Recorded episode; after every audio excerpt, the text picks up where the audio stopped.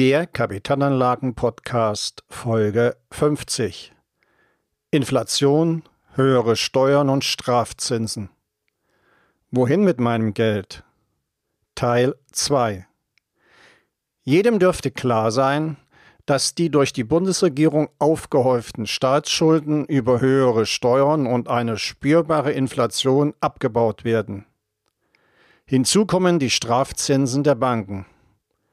Wohin also mit meinem Geld? Herzlich willkommen zum Podcast für Unternehmer und Unternehmen, die clever, chancenreich und nachhaltig investieren möchten. In dem vorherigen Podcast hatte ich über die Möglichkeit gesprochen, an der Weltwirtschaft mitzuverdienen mitzuverdienen an der Weltwirtschaft mit der Chance auf eine langfristige Rendite von 7%. Damit werden nicht nur Strafzinsen auf Bankkonten verhindert, sondern vor allem auch die Inflation geschlagen. Es gibt aber nun weitere Möglichkeiten, wie Sie Ihr Vermögen vor Inflation und den Zugriffen des Staates schützen können.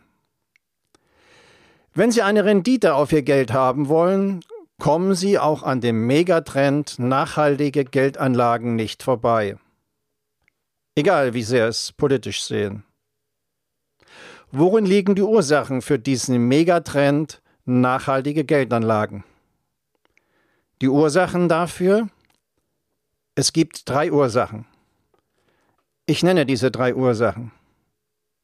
Die erste Ursache? Umweltorganisationen entwickeln sich immer häufiger zu gesellschaftlichen Akteuren.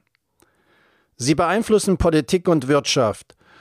Teilweise werden diese Organisationen auch von Investoren aus dem grünen Bereich unterstützt. Zweite Ursache. Immer mehr Bürger kaufen für den täglichen Bedarf Bioprodukte. Immer mehr Bürger stellen ähm, bei Produkten Fragen. Zum Beispiel, wo wurden diese Produkte hergestellt? Wie wurden diese Produkte hergestellt?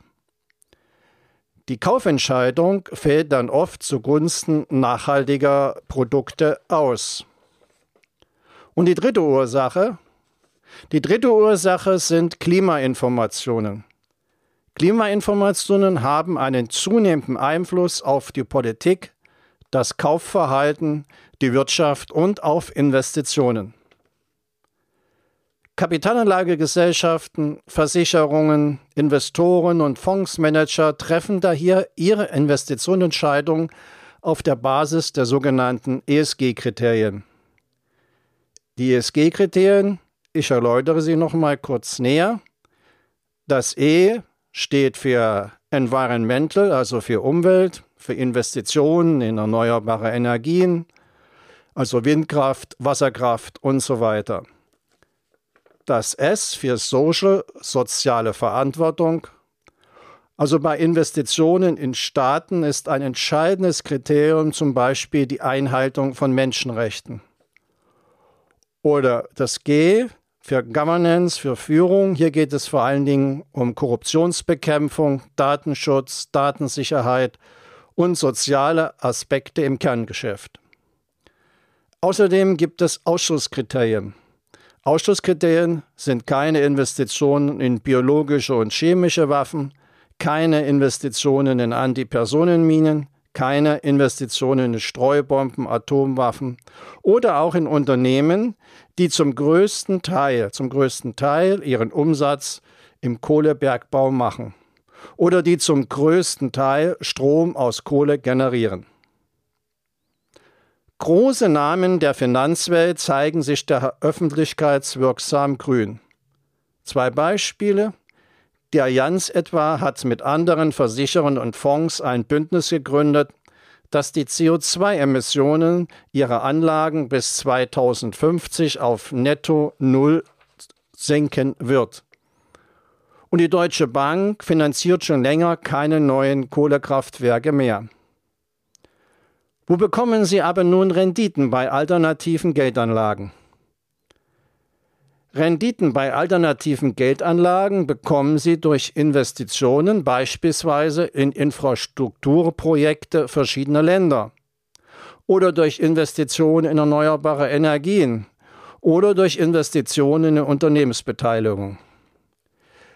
Beteiligung an diesen professionellen alternativen Investments bieten einen langfristig guten Schutz gegen Inflation und Zinsen äh, und Strafzinsen. Ein einfacher Schutz nun gegen zu hohe Steuerbelastungen sind Versicherungsmäntel.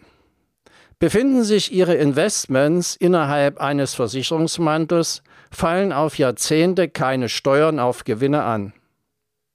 Bei einem Wechsel der Investments in einen Versicherungsmantel erfolgt dieser Wechsel steuerfrei. Und selbst wenn man sich das Kapital irgendwann mal auszahlen lässt, kann dann noch das Halbeinkünfteverfahren angewendet werden. Und das vergreift, äh, das greift, wenn der Vertrag mindestens zwölf Jahre gelaufen ist und der Versicherte das 60. Lebensjahr verendet hat. Unter diesen Bedingungen bleibt die Hälfte der Erträge steuerfrei. Meist also laufen solche Verträge sehr langfristig. Die Befürchtung, die bei manchen aufkommt, dadurch nicht an sein Vermögen zu gelangen, ist allerdings unbegründet. Die Verträge sind heutzutage flexibel. Das Vermögen bleibt durch die Auszahlungsmöglichkeiten jederzeit frei verfügbar. Wenn Sie bei den wichtigen Fragen zu Kapitalanlagen mit einem unabhängigen Profi zusammenarbeiten möchten, dann kontaktieren Sie mich einfach per Mail über meine Website www.wirtschaftsberatung.com smolinski.de. Den Link dazu finden Sie auch in den Shownotes. Danke.